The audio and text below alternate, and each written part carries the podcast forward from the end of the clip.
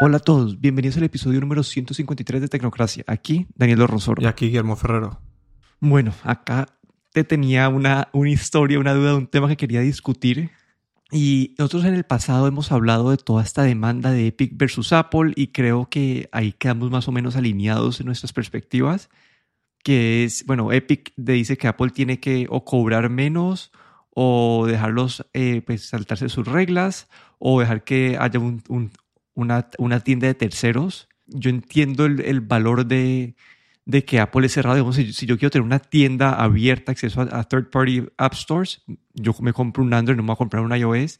Entiendo del sistema de, pagos de Apple. A mí me gusta porque pues da un poco de seguridad o tranquilidad, que está como que todo es una, una, una parte controlada y que, y que Sí, y que solamente le, le mandan los desarrolladores o a, los dueños de la, de la, página o lo que sea, le manda solamente la confirmación de la compra y no le manda tus datos de tarjeta de crédito.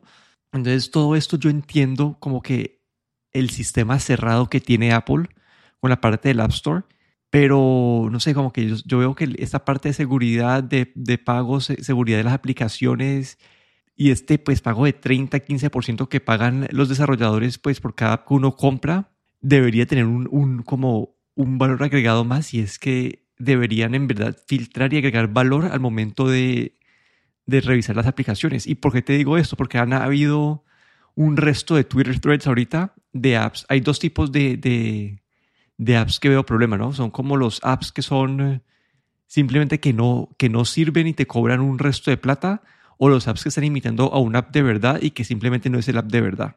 Entonces, ese como que era el tema de discusión antes de, no sé, vos has tenido experiencia con ese tipo de apps en el App Store, ¿qué, qué, qué pensás vos al respecto? Bueno, eh, primero del App Store, así en general, pues eh, está, eh, aunque, aunque pase este filtro, digamos, eh, o Apple tenga esta revisión de aplicaciones, también está lleno de, por decirlo de alguna manera, de basura, ¿no?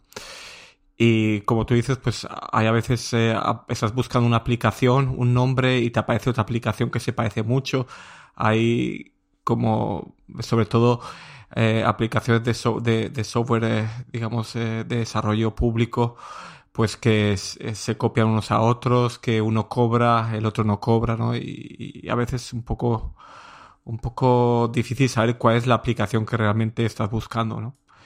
E, ese problema es, es, es una cosa que, que, he notado a veces en App Store y luego otra cosa pues que, que el App Store en sí eh, sobre todo cuando utilizas el iPhone el sistema de búsqueda es bastante malo no entonces encuentras de todo no y eh, si me preguntas así en general sobre qué pienso del App Store pues eh, o este sistema de revisión de Apple yo todavía pienso que, que es la única manera de, de poder dar una seguridad. Es, todavía tengo e, esa, esa, digamos, creencia y, y, creo que es una manera como Apple tiene de proteger a, a, sus usuarios. Sí, ahí yo te cuento mi primera, como yo usualmente las apps que, que descargo son apps como que han recomendado en páginas o, o apps que, no sé, no sé, un tipo Facebook, que son como que el, el app entonces no, no he encontrado ese tipo de problemas. Hace poco para una de las apps quería tener unas imágenes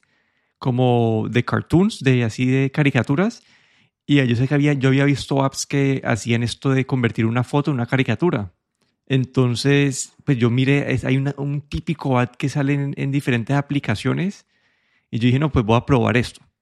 Y abrí el app y era app, ah, te abre y dice, listo, si la quieres utilizar son como que 10 dólares por semana y después me pongo a buscar en el App Store y busco, pues no sé, eh, eh, Cartoonify eh, Image o lo, lo, que sea, y me bajo 10 aplicaciones, como la mayoría son con estas suscripciones de semanales de como de 10 dólares. Hay un par que, que te dejan como hacer, pues, sí, que te dan un poco un producto bueno, el resto son como apps que es como cualquier cosa, un producto malo y tiene esta suscripción en el medio y yo, pues yo al menos yo cuando sí, yo soy consciente de las suscripciones y cuando, y cuando leo, leo que dice weekly, leo que si es un, para mí no sé, un weekly price de más de un dólar me parece casi que criminal, al menos que sea una súper profesional. Y yo, listo, yo, yo vi esto y me, me, me bajé por ahí 10 aplicaciones de esas, de la cual encontré una que era medio decente. El resto eran puros, pues, casi que intentos de scams. Y yo no, no pensé mucho y no, tal vez es este tipo de apps que, no, que simplemente no hay.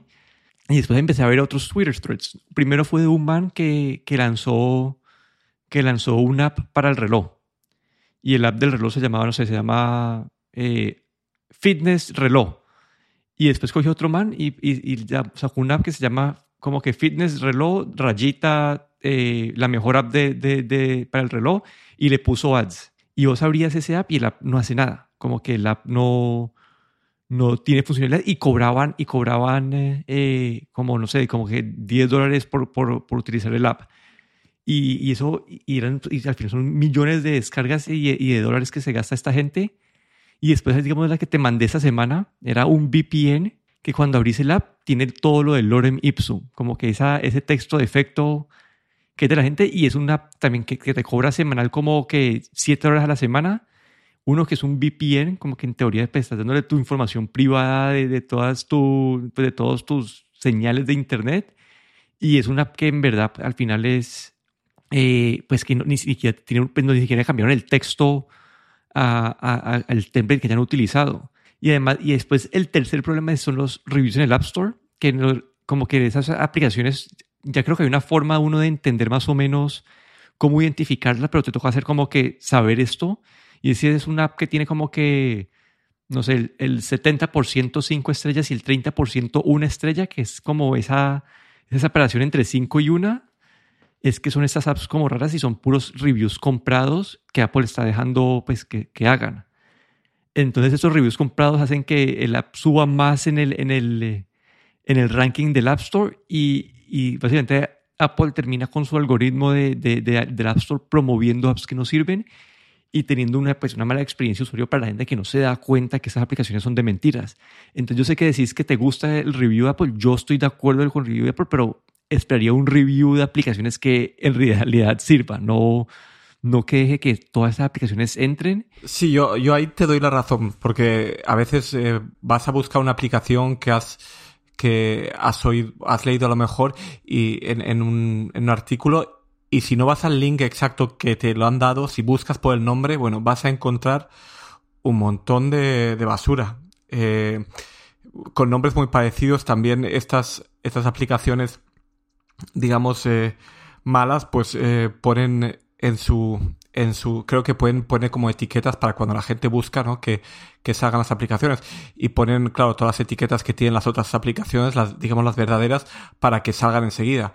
Y en el, en el iPhone hay un problema que no, no entiendo muy bien porque en el iPad sí que puedes, cuando entras a, al App Store con el iPad, eh, puedes eh, hacer como clasificar por eh, relevancia, por calificación, por fecha de publicación. Bueno, tiene algunas opciones, pero en el iPhone no hay ninguna de esas opciones. Es decir, que te sale lo que sale, ¿no? Y como dices tú, vas con este algoritmo que Apple eh, tiene para, para mostrar las aplicaciones y muchas de esas aplicaciones falsas, digamos, eh, o llamadas falsas, pues utilizan eh, o conocen muy bien estos algoritmos y utilizan todo lo posible para salir lo más alto posible. Y luego lo primero que haces, abres y te sale un anuncio con lo que ya están, ya te está, ya están cobrando o, sacando ellos provecho de una visualización de un anuncio, ¿no? Si baja, la baja un millón de personas, pues una, un millón de visualizaciones de ese anuncio ya hace que esa que ese desarrollador de esta aplicación mala y a cobre simplemente por haberte mostrado un anuncio lo primero al abrir la aplicación, ¿no? Y luego aparte, como dices, pues esos precios que cobran por, por eh, suscripción semanal, ¿no? Que son desorbitados. Y cuando tú estás buscando una aplicación, esa aplicación real que está escondida en toda esta basura, ¿no? Y eso sí que ahí no, no entiendo muy bien. Eh, Apple no, no nos está... No sé qué tipo de filtro hace. Lo que yo sí que pienso que aquí Apple está haciendo un, trabajo es sobre todo eh, ahora con este nuevo, con esta nueva, digamos, esta nueva ficha que tiene de, de seguridad es filtrar un poco y, entender un poco más lo que la aplicación hace y, y también eh, pues protegernos si hay alguna especie de, si hay algún otro eh, código maligno dentro de la aplicación, ¿no? En eso sí que nos está protegiendo. Que, que no pueden tampoco vetar a, a esas aplicaciones que son que no sirven para mucho o que son muy malas porque eh, realmente después de todo están dejando al usuario final que haga la decisión, ¿no?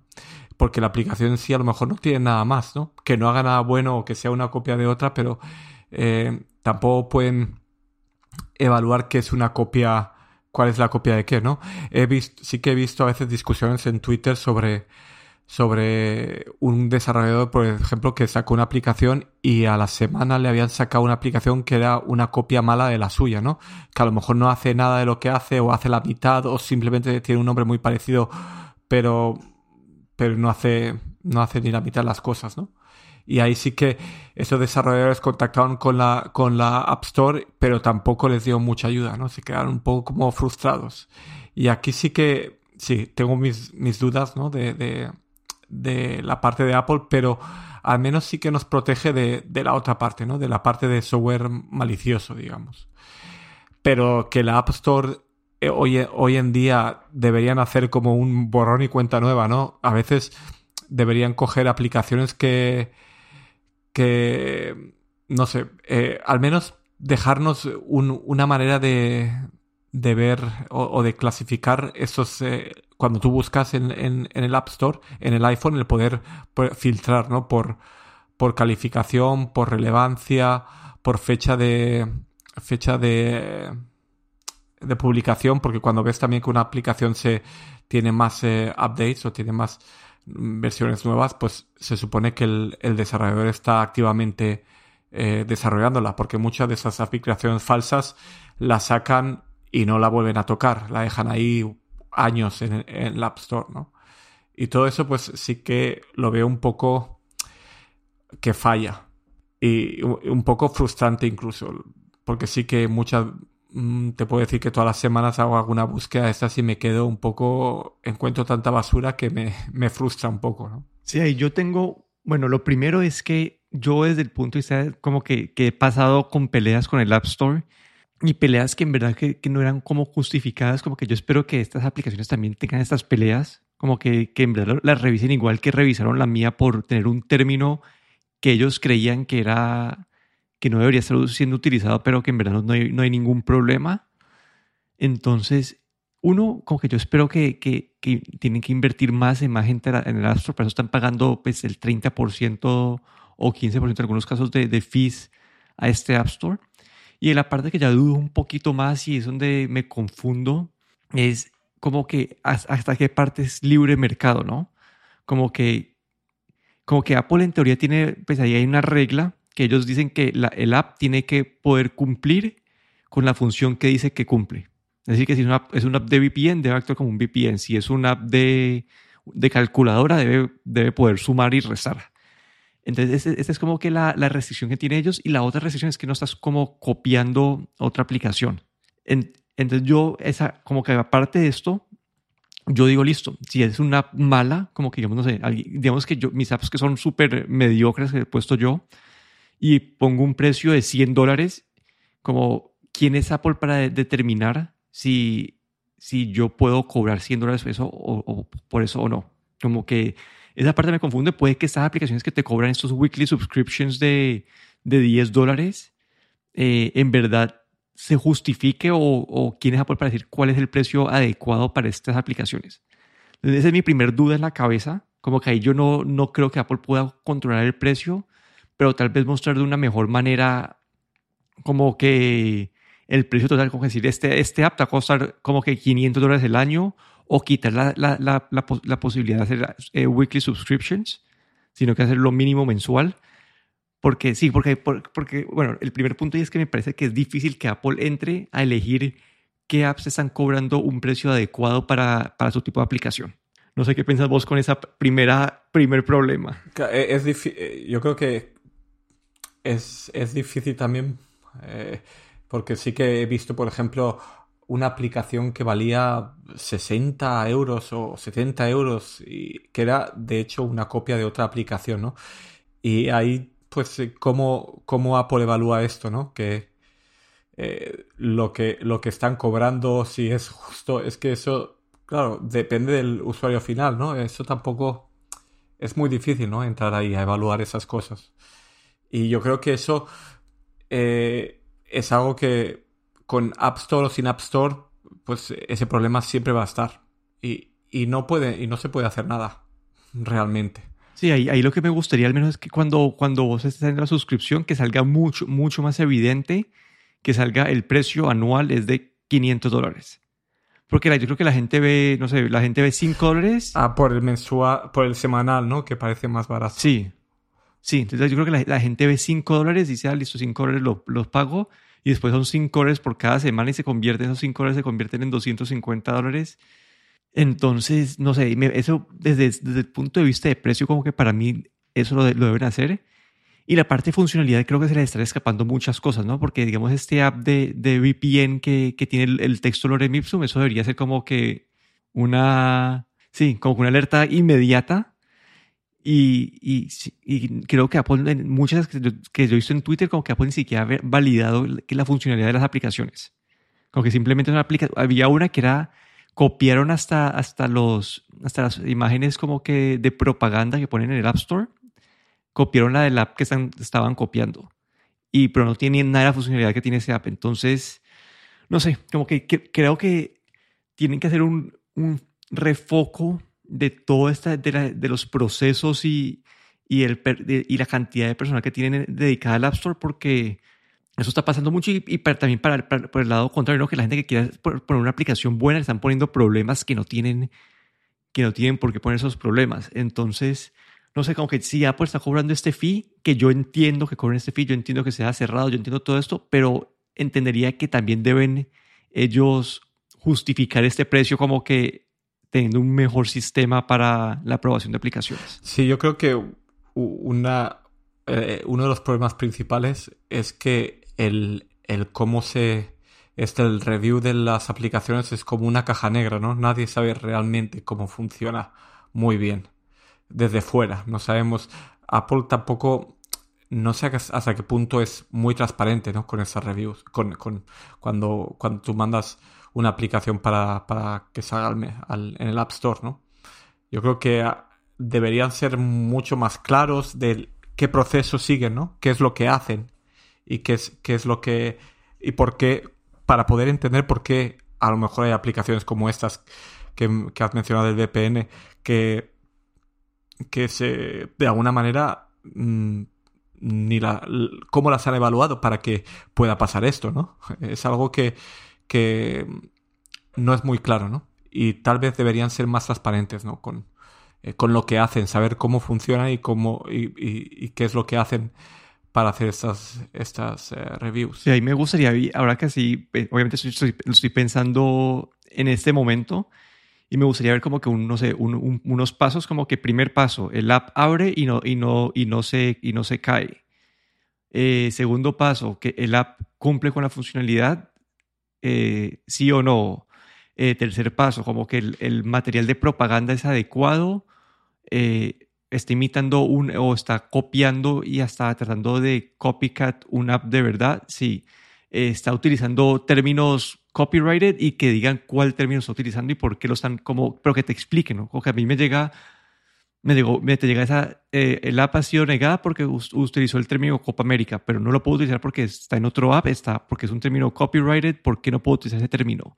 O que te den un poco de contexto de decisiones y, y en qué parte y qué están haciendo ellos para, para hacerlo, pero y también espero que ese, y que ese proceso lo apliquen a las que malas y que en verdad capturen todas estas apps que están como mal, maliciosas ahí en el App, en el App Store, que para, yo creo que para los usuarios que es conocedores no caen en esos problemas, porque, bueno, uno no, no tienen tanto el problema de, en el App Store no hay tanto el problema pues de apps mm, como que, que te van la seguridad del celular, pero más apps que te van a o, a o a quitar plata o te pueden pues tratar de robar tus datos, pero no hay no hay esos que te van a, no hay no hay creo que han habido ejemplos, pero no hay casi apps que te como que hackear el celular y, y, y, robar todo, pero, pero sí, no sé, es como que yo desde que como he estado en el otro lado también de este proceso me siento, me siento estresado que, que ver esas aplicaciones que con texto Loren Ipsum que pasen y, y, que la mía que estaba mucho más limpia y, con, y que sí funcionaba me, me pusieron dando problema para, para publicarla. Y una pregunta, ¿llegaste a publicar la tuya y, y qué tuviste que hacer para, para que se publicase? Sí, no, ya, ya quedó public, la publiqué y hice dos. Hice uno para Eurocopa, Para la Eurocopa utilicé el término Eurocopa y no me pusieron ningún tipo de problema. Para la de la Copa América me tocó poner como Copa de las Américas, el Campeonato de las Américas y Copa, este, este, esta Copa, este torneo, traté de poner las, los keywords en la descripción lo más que pude sin, sin utilizar el término Copa América. Pero ahí ya está publicado. Ahorita, ahorita me tocó hacer un update porque por COVID dos equipos no van a llegar a la Copa América, entonces me tocó reprogramar una parte de la aplicación y ahí está en review. Ahora, no, ahora vamos a ver si, si, si, si pasa ese review o no. Vale, a ver si nos podrías dejar el, link en, en las notas del podcast. Bueno, y cambiando un poquito de tema, algo más tranquilo, es, son laptops. Y muchas de, las, de las líneas de laptops vamos a ver actualizaciones porque Intel sacó su, pues, su versión 11 de los procesadores y que de procesadores pues para, para el tipo de consumo energético de los laptops y Microsoft ha, actualizado sus laptops. Aquí no hay, simplemente es un, spec bomb, han cambiado pues los procesadores que están disponibles, nada así el otro mundo. Los computadores, el Microsoft Surface Laptop pues es, es este laptop que es de buena construcción y puede ser medio una insignia de, de, los laptops premium hoy en el mercado. Y el otro fue el del XPS 13, que también actualizó con eh, eh, procesadores de la, la, versión 11 de Intel. Y ahora te dan ver, eh, la, la, opción de escoger un OLED. Pero no sé qué, si no decís estas noticias, qué pensaste o algo para, para, agregar ahí. No, sí que las vi. Lo de Microsoft, pues fue eso, una, una actualización así sin, sin mucho, mucho más, pues con, sin ningún rediseño ni nada así espectacular. Y Dell, pues, eh, claro, a, mí lo de Dell sí que me pareció bastante interesante, lo de la pantalla OLED. Una pantalla de 3456 por 2160 píxeles con OLED en, un laptop con soporte a HDR. Es lo que, esto es lo que me gustaría ver en un laptop de Apple, para ser honesto, ¿no? Y claro que las pantallas OLED lo único que tienen, el problema principal es que no son tan brillantes como las pantallas LCD. Pero bueno, ese contraste del OLED, pues eh, sería increíble, ¿no? Con esas resoluciones de casi 4K. Pues me gustaría ver esto también en los, en los eh, laptops de Apple, que no sé si llegará. Pero si tuviese que comprar un, un laptop de Windows, pues yo creo que me iría por este Dell de OLED. Que bueno, el OLED es opcional y claro, con un coste adicional. Sí, ahí, ahí también de acuerdo, como que yo cada vez que hago estos análisis de, de, las, de los laptops del mercado, el del XPS 3 es como que siempre el, como la mejor opción, como que all-rounder, como que por precio, por, por calidad de construcción, por, por specs, por todo. Y en, y en cuanto a la parte OLED, lo que dicen es que listo, te da mejor contraste, te da mejor reproducción de colores, pero te da menos brillo. Entonces yo creo que ahí depende, depende de dónde utilices el laptop más que todo. Si utilizas un lugar como con mucha luz, puede que te quede haciendo falta este brillo y, la experiencia de uso no sea tan buena. Entonces, sí, porque es como 25%, eh, la, la LED tiene 25% más brillo que, que, la, que la OLED. Entonces, todavía no es para todo el mundo, porque estás dejando, pues, si estás en un lugar como que súper eh, con mucha luz, puede que se vea un poco oscuro la pantalla y, y no sea la mejor experiencia. Entonces yo creo que tal vez es por eso que todavía no hemos visto esta tecnología en todos los laptops, porque todavía es muy difícil conseguir que tenga el brillo al mismo nivel que las LED. No, ahí sí que veo que tienes razón, porque en los laptops mucha gente pues trabaja en una cafetería o en, en sitios donde hay mucha luz ambiental y claro, el OLED ahí pues no es tan bueno, ¿no? Sí, entonces esa parte de los laptops no era así nada así rediseño o algo así súper atractivo, sino que simplemente era un spec bump. Y algo que sí me atrajo un poquito más fue que Amazon anunció la segunda versión de sus Amazon Echo Buds. Y aquí la noticia es, listo, son, son audífonos que básicamente copiaron la caja externa de Apple, como que es hasta la lucecita, el, el, el, el bordecito para abrir la caja es como una copia casi que los AirPods Pro. Pero la noticia a mí importante aquí es el precio. Esos, los audífonos de, con cancelación activa de ruido usualmente cuestan como que 200 dólares para arriba. Y Amazon está sacando estos como por, creo que son 120, sí, por 120 dólares. Entonces está, no sé, como que están eh, reduciendo el precio de esta tecnología muy por debajo de la competencia. Y asumiendo que todavía toca esperar a, a ver las reseñas de qué tan bueno es el sonido y la cancelación de, de, ruido, pero si es decente, como que se pueden volver como que la alternativa a, a, recomendar en cuanto a audífonos, porque sí, los, los, de, los de Samsung, los de Apple, los de Sony, todos de cancelación activa de ruido cuestan como que 180, 200 dólares, 250 dólares por allá arriba.